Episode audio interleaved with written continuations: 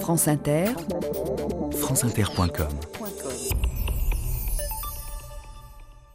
13h et bientôt 30 minutes sur France Inter. Bonjour Patrice Gélinet. Bonjour Laetitia Gaillet. Pour 2000 ans d'histoire aujourd'hui, on va direction le Tibet. Oui, et d'ailleurs on vous entendra à la fin de l'émission dans une des archives que nous avons choisies. Nous allons parler aujourd'hui du 7 octobre 1950, l'invasion du Tibet.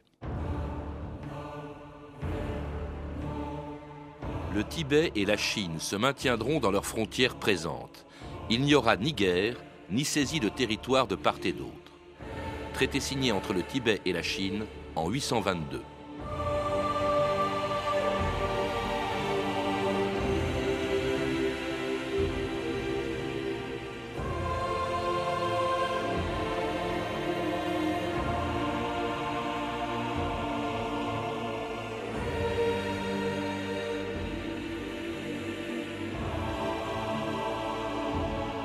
2000 ans d'histoire.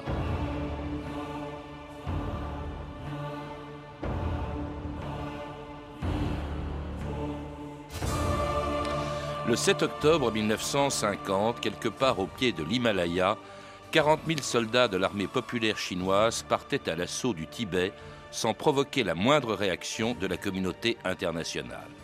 Au moment où commençait la guerre froide et quelques mois à peine après que Mao Tse-tung ait pris la tête du pays le plus peuplé du monde, le sort de quelques centaines de milliers de Tibétains n'avait pas assez d'importance pour mobiliser les journalistes. Et c'est devant un seul témoin étranger, un opérateur radio anglais, Robert Fort, que les 6e et 18e armées du général Chuté franchissaient sans difficulté la frontière du Tibet, tandis qu'à Lhasa, prévenu par Robert Fort, le gouvernement tibétain annonçait la nouvelle au 14e Dalai Lama. Votre sainteté. Oui. Les Chinois nous ont envahis.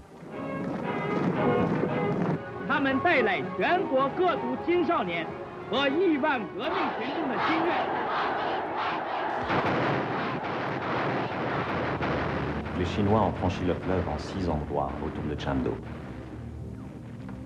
Il y a eu des tués? L'opérateur radio a parlé d'un mort et puis il a ajouté, les soldats chinois sont là, à nos portes. Et ensuite, plus rien. Cette semaine a débuté la libération pacifique du Tibet. Les éléments de l'armée populaire de libération ont pénétré dans cette région occidentale de la Chine à la demande des populations locales. Dans ce bastion de l'impérialisme, les Tibétains vivaient depuis longtemps dans un royaume féodal sous la tyrannie du Dalai Lama. Claude Levenson, bonjour. Bonjour. C'était un extrait du film Kundun, le premier jour d'une occupation chinoise qui dure maintenant depuis 58 ans, une libération même, comme disait sans rire la radio de Pékin. En tout cas, un événement dont on parle plus que jamais euh, en ce moment à l'approche des Jeux Olympiques. Mais à l'époque, et vous le rappelez dans un livre, Tibet, la question qui dérange, euh, publié chez Albin Michel, à l'époque, en revanche, personne ne s'y est intéressé, peu de gens savaient ce qui se passait la question dérangeait déjà Claude Levenson. Elle dérangeait déjà probablement, mais pas pour les mêmes raisons qu'aujourd'hui. C'est-à-dire que la question dérangeait simplement à l'époque parce que les communications n'étaient pas ce qu'elles sont aujourd'hui. Il y avait peu de nouvelles qui venaient de, de si loin. En dehors de Robert Ford, il n'y avait pas de télégraphe fonctionnant au Tibet. Et puis, euh, il ne faut pas oublier le contexte général de l'époque, 1950. Euh, L'Europe se relevait de la Deuxième Guerre mondiale. Euh, Mao venait effectivement de prendre le pouvoir. Il y avait la guerre de Corée.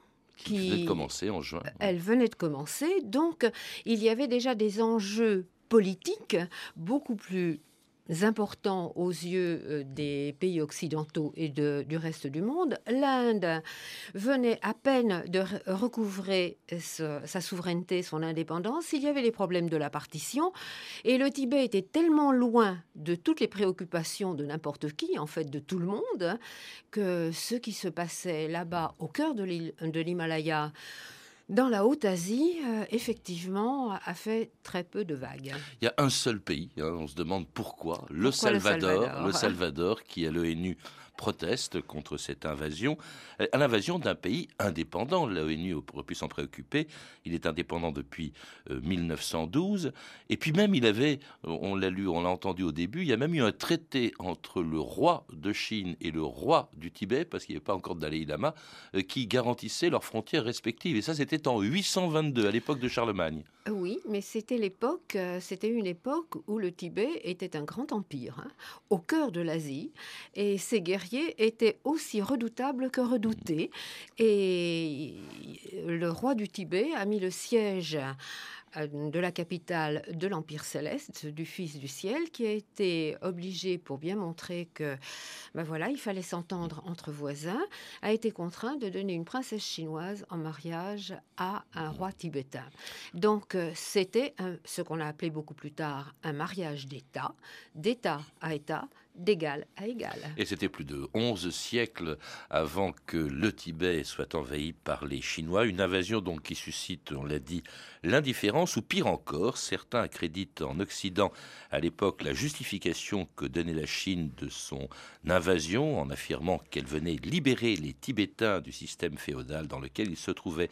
On écoute Han Yin, puis Alexandra David Neil en 1954, mais d'abord Han Yin parlant du Tibet avant l'invasion chinoise.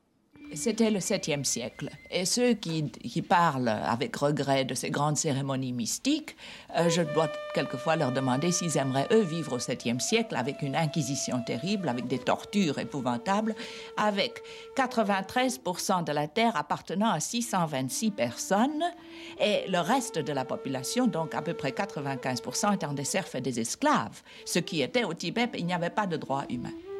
Alexandra David Nel l'on s'est beaucoup mépris en Europe, et certainement aussi en Amérique, sur ce qui s'est passé au Tibet et sur ce qui s'y passe actuellement. Les journaux nous ont annoncé l'invasion du Tibet par les Chinois. Et ce terme invasion a tout de suite suscité des idées de population fuyante en proie à la terreur, des idées de massacre et que sais-je.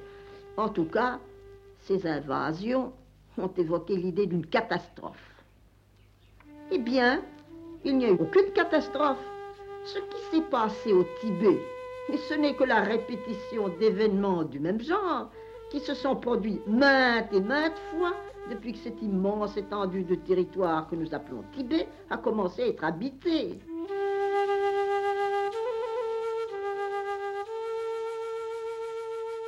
Étonnant ce que l'on vient d'entendre dans la bouche d'Alexandra Davinel, qui est la première femme à avoir atteint mm. Lhasa, cette extraordinaire exploratrice qui connaissait bien le Tibet et qui en parle comme, qui parle de l'invasion chinoise comme d'une espèce de péripétie, Claude Evenson.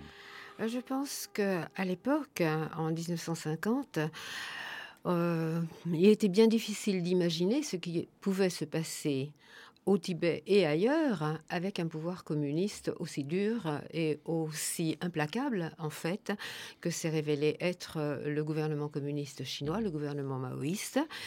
C'est vrai qu'il y a eu, comme entre voisins, comme toujours entre voisins, invasion euh, d'un côté comme de l'autre, des relations de bon ou de mauvais voisinage selon les époques.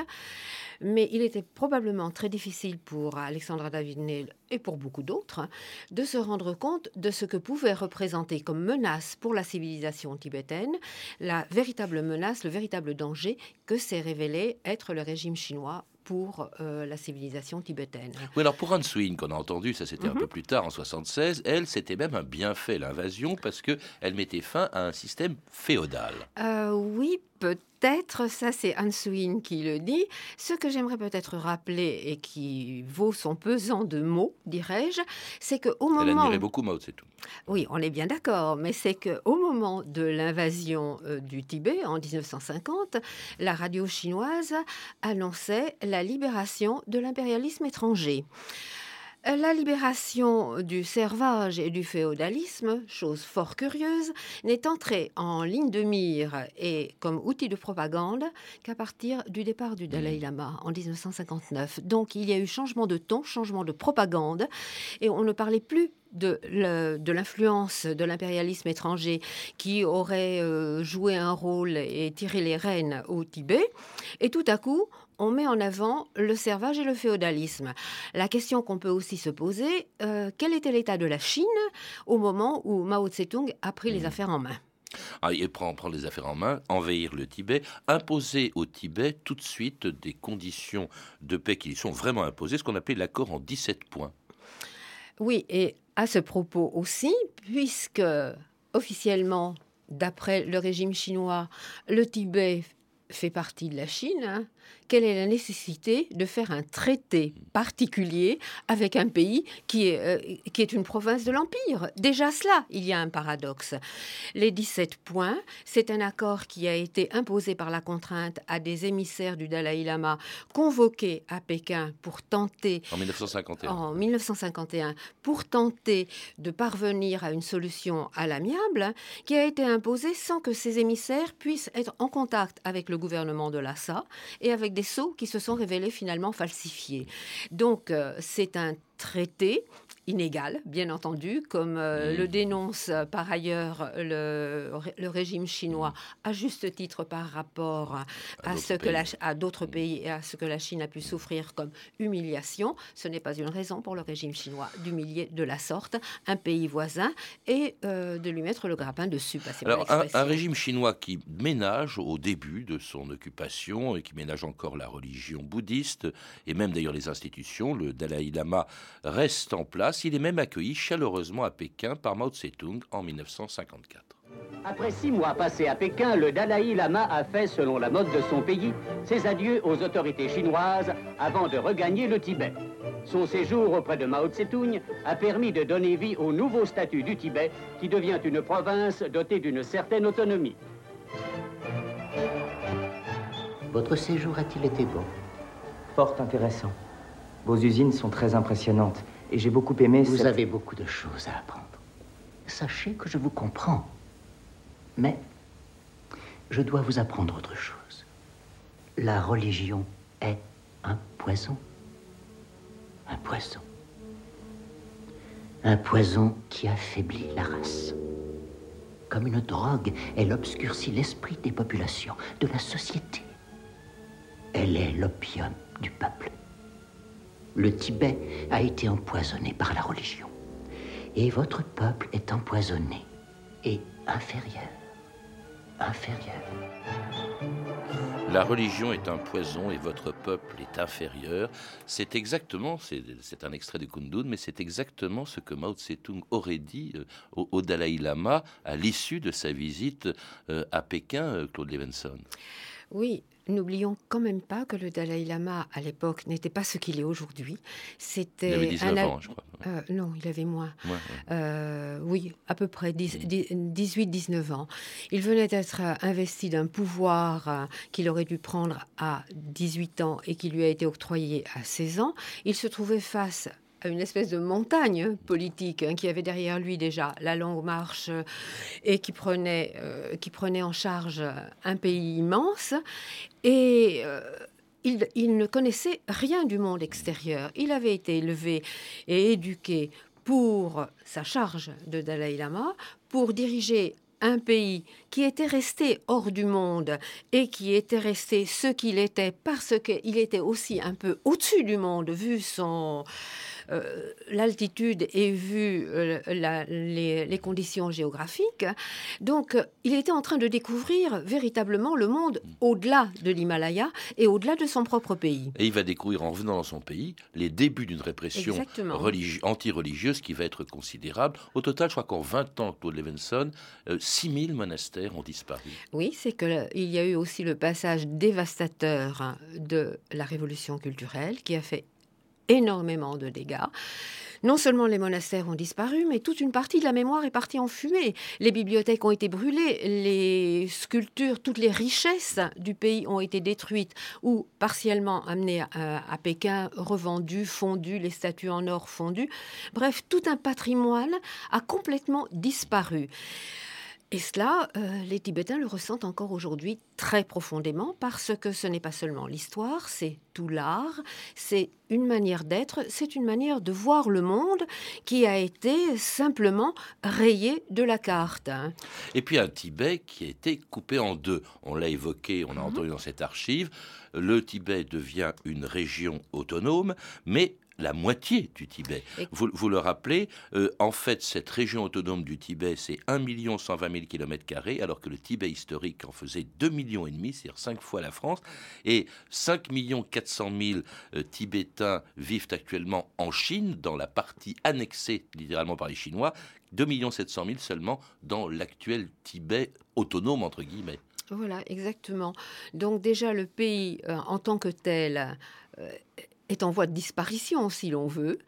Et euh, les Tibétains ressentent très vivement la présence chinoise. À preuve, si récemment il y a eu ce qui s'est passé euh, au Tibet, si les protestations ont démarré le 10 mars dans la région autonome à Lhasa, ce que euh, à peu près personne n'attendait s'est passé, c'est-à-dire que cette flamme de la révolte a aussitôt quasiment embrassé, embrasé comme une traînée de poudre toutes les régions tibétaines qui se trouvent noyées en quelque sorte dans la population chinoise, dans les, dans les provinces chinoises, où se trouvent des enclaves tibétaines, des, préfectures ou des comtés, mmh. soi-disant autonomes, mais bien enserrés dans la, masse chinoise. Et alors un, Tibet euh, dont le Dalai Lama est parti en 1959 pour s'installer en exil où il se trouve encore euh, en Inde, à Dharamsala, euh, ce qui va provoquer de grandes manifestations. Il est rejoint par une partie d'une diaspora tibétaine qui a dû euh, fuir le Tibet. Euh, euh, et puis alors, un, Tibet extérieur, enfin un mhm. Tibet que, le, dont le Dalai Lama est à la tête d'un gouvernement provisoire, d'un gouvernement en exil qu'il a installé à Dharamsala, et qui ne croyait plus guère en 1986 à la possibilité de l'indépendance de son pays, à la veille d'une révolte des moines tibétains. Écoutez le rire quand on lui demandait en 86 s'il croyait encore à l'indépendance de son pays. Est-ce que vous croyez vraiment que l'armée chinoise va s'en aller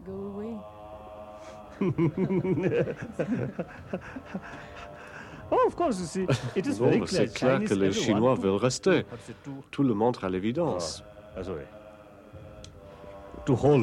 hmm.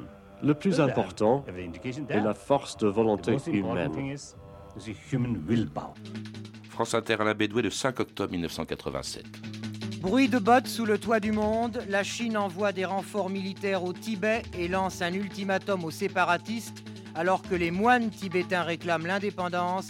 Explication de Fabrice Lequintrec. Les Chinois dirigent notre pays par la violence, c'est ce qu'expliquent les nationalistes tibétains. Nous souffrons, ajoute-t-il, nous supplions l'ONU et tous les pays du monde de soutenir notre juste cause. Cet appel pathétique a été lancé, il vient du toit du monde, reste à savoir s'il sera entendu. Depuis 37 ans, presque jour pour jour, le régime de Pékin occupe militairement le Tibet dans l'indifférence générale. Les 2 millions de Tibétains totalement démunis d'armes, sinon de courage, risquent de ne pas peser très lourd face aux 100 000 soldats chinois si la situation s'en les oubliés du toit du monde nous appellent à chaque seconde et leur chant se heurte en silence au vacarme de l'inconscience. C'est la voix d'un peuple brisé, de ces moines martyrisés qui nous offrent en un seul regard des milliers de vies de mémoire. C'était hier, c'était ailleurs, on disait plus jamais l'horreur c'est là tout près, c'est maintenant, et je pleure pour tous ces gens. Nous gardons la blessure au cœur du chagrin des peuples qui meurent, par la force ou par la violence, en perdant jusqu'à l'espérance. Cette lignée, si elle s'éteint, avec le dernier Tibétain, laisserait pour l'éternité tant de portes à jamais fermées Yves Duteil, la tibétaine.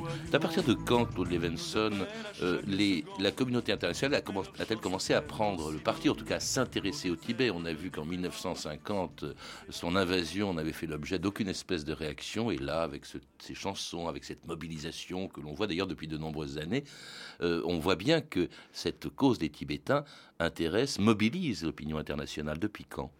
Je crois que ce qui a joué un rôle important, ça a été le prix Nobel de 89. Hein. Euh, auparavant, déjà, le Dalai Lama s'est acquis une réputation, euh, s'est fait des amis. Il a été euh, reconnu pour ce qu'il est d'abord un maître de sagesse.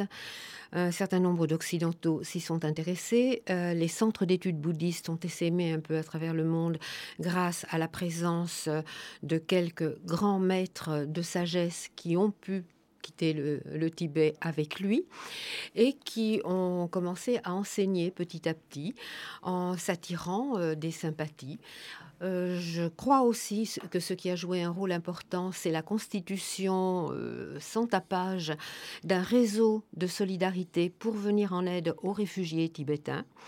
Et puis, et puis, il y a eu quand même les révoltes tibétaines hein, qui se sont succédées en 87, en 88.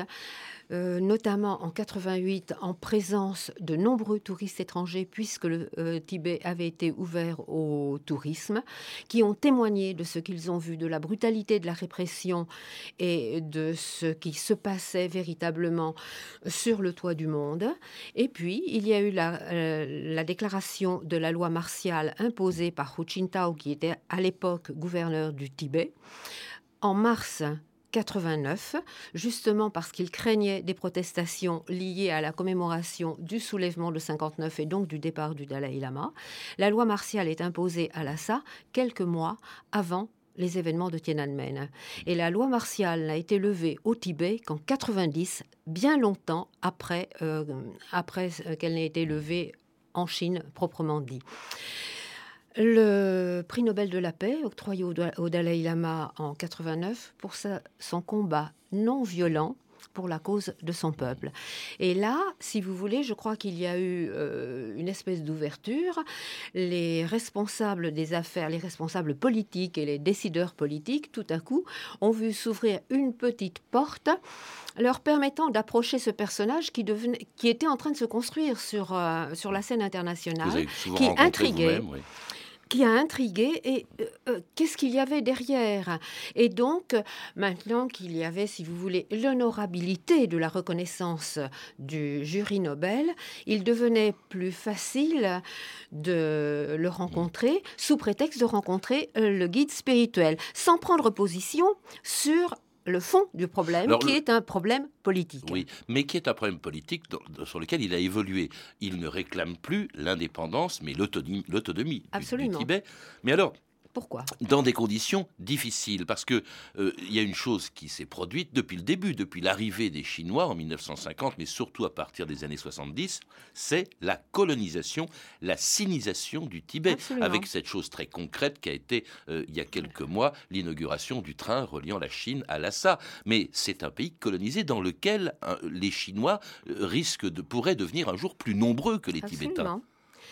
Alors, euh, je crois que le Dalai Lama, qui espérait quand même une autre réponse, peut-être, euh, il ne connaissait pas très bien le monde euh, et comment mm. fonctionnait et fonctionne encore le monde politique.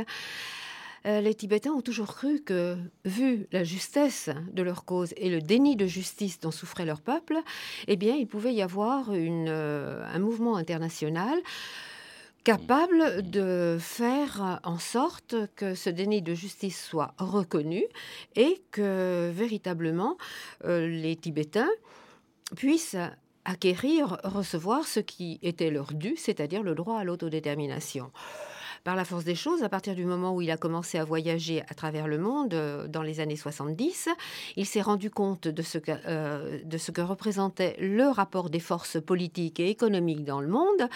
Et euh, il s'est rendu compte, parce que c'est quelqu'un d'extrêmement lucide, que compter sur l'opinion internationale ou sur la communauté internationale n'avançait pas vraiment les choses. Donc, plutôt l'autonomie pour préserver, conserver et aller plus loin avec la culture et la civilisation tibétaine, au prix même de rester dans les frontières de la Chine et accélérer un développement technique, technologique du Tibet, à condition à condition toutefois que ce soit les Tibétains qui aient voix au chapitre et qui décident eux-mêmes du rythme qu'ils souhaitent adopter. Alors les Tibétains qui, sont, qui ont profité des euh, Jeux olympiques, de la perspective des Jeux olympiques, justement pour manifester leur volonté au moins euh, d'autonomie, euh, c'était il y a quelques semaines, cinq mois donc avant l'ouverture des Jeux olympiques de Pékin. France Inter, Laetitia Gaillet, le 15 mars 2008. France Inter. C'est une histoire vieille de 2000 ans qui oppose la Chine et le Tibet, mais à cinq mois de l'hypermédiatisation des Jeux olympiques, c'est un conflit qui dérange en Chine et qui se réprime dans le sang. Ce matin, le Dalai Lama s'est exprimé de Dharamsala en Inde, où le siège du gouvernement tibétain est exilé. Le chef spirituel des Tibétains en a appelé à la communauté internationale. S'il vous plaît, enquêtez vous-même. Peut-être à travers une organisation respectée. Tout d'abord sur la situation au Tibet et aussi sur les causes de cette situation.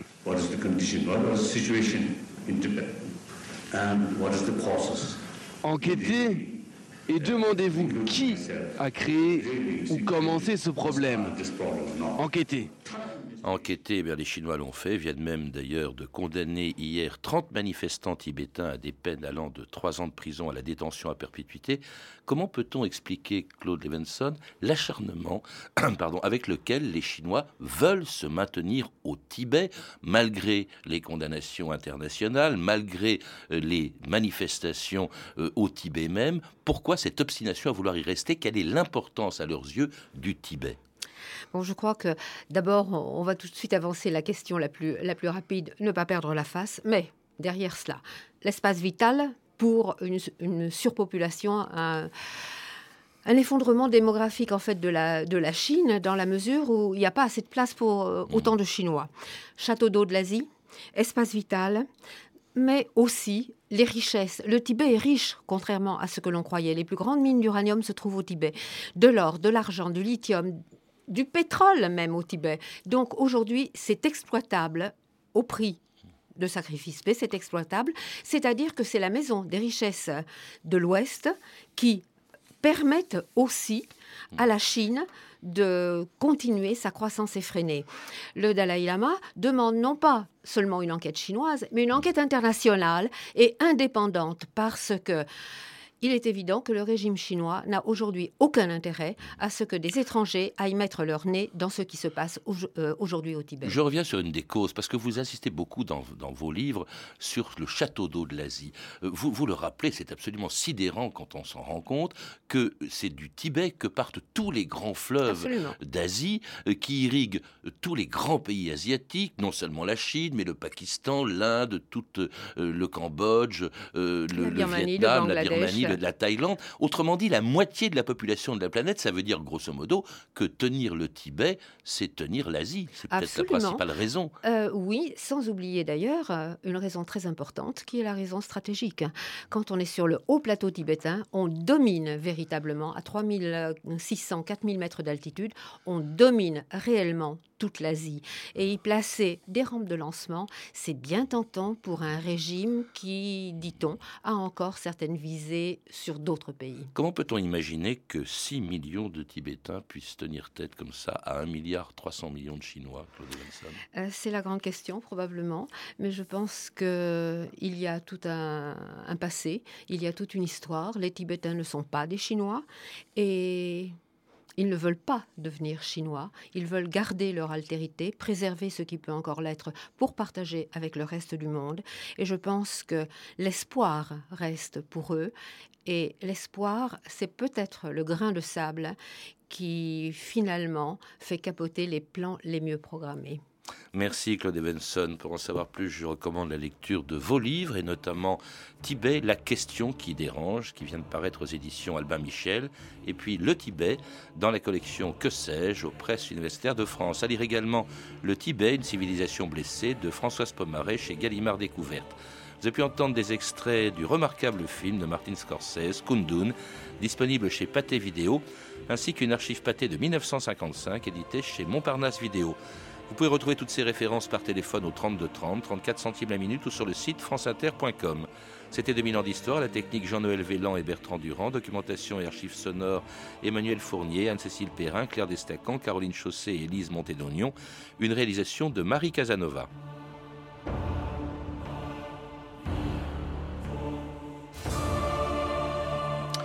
Demain, dans 2000 ans d'histoire, la mort de Pierre Bérégovoy, c'était le 1er mai 1993, il y aura demain 15 ans.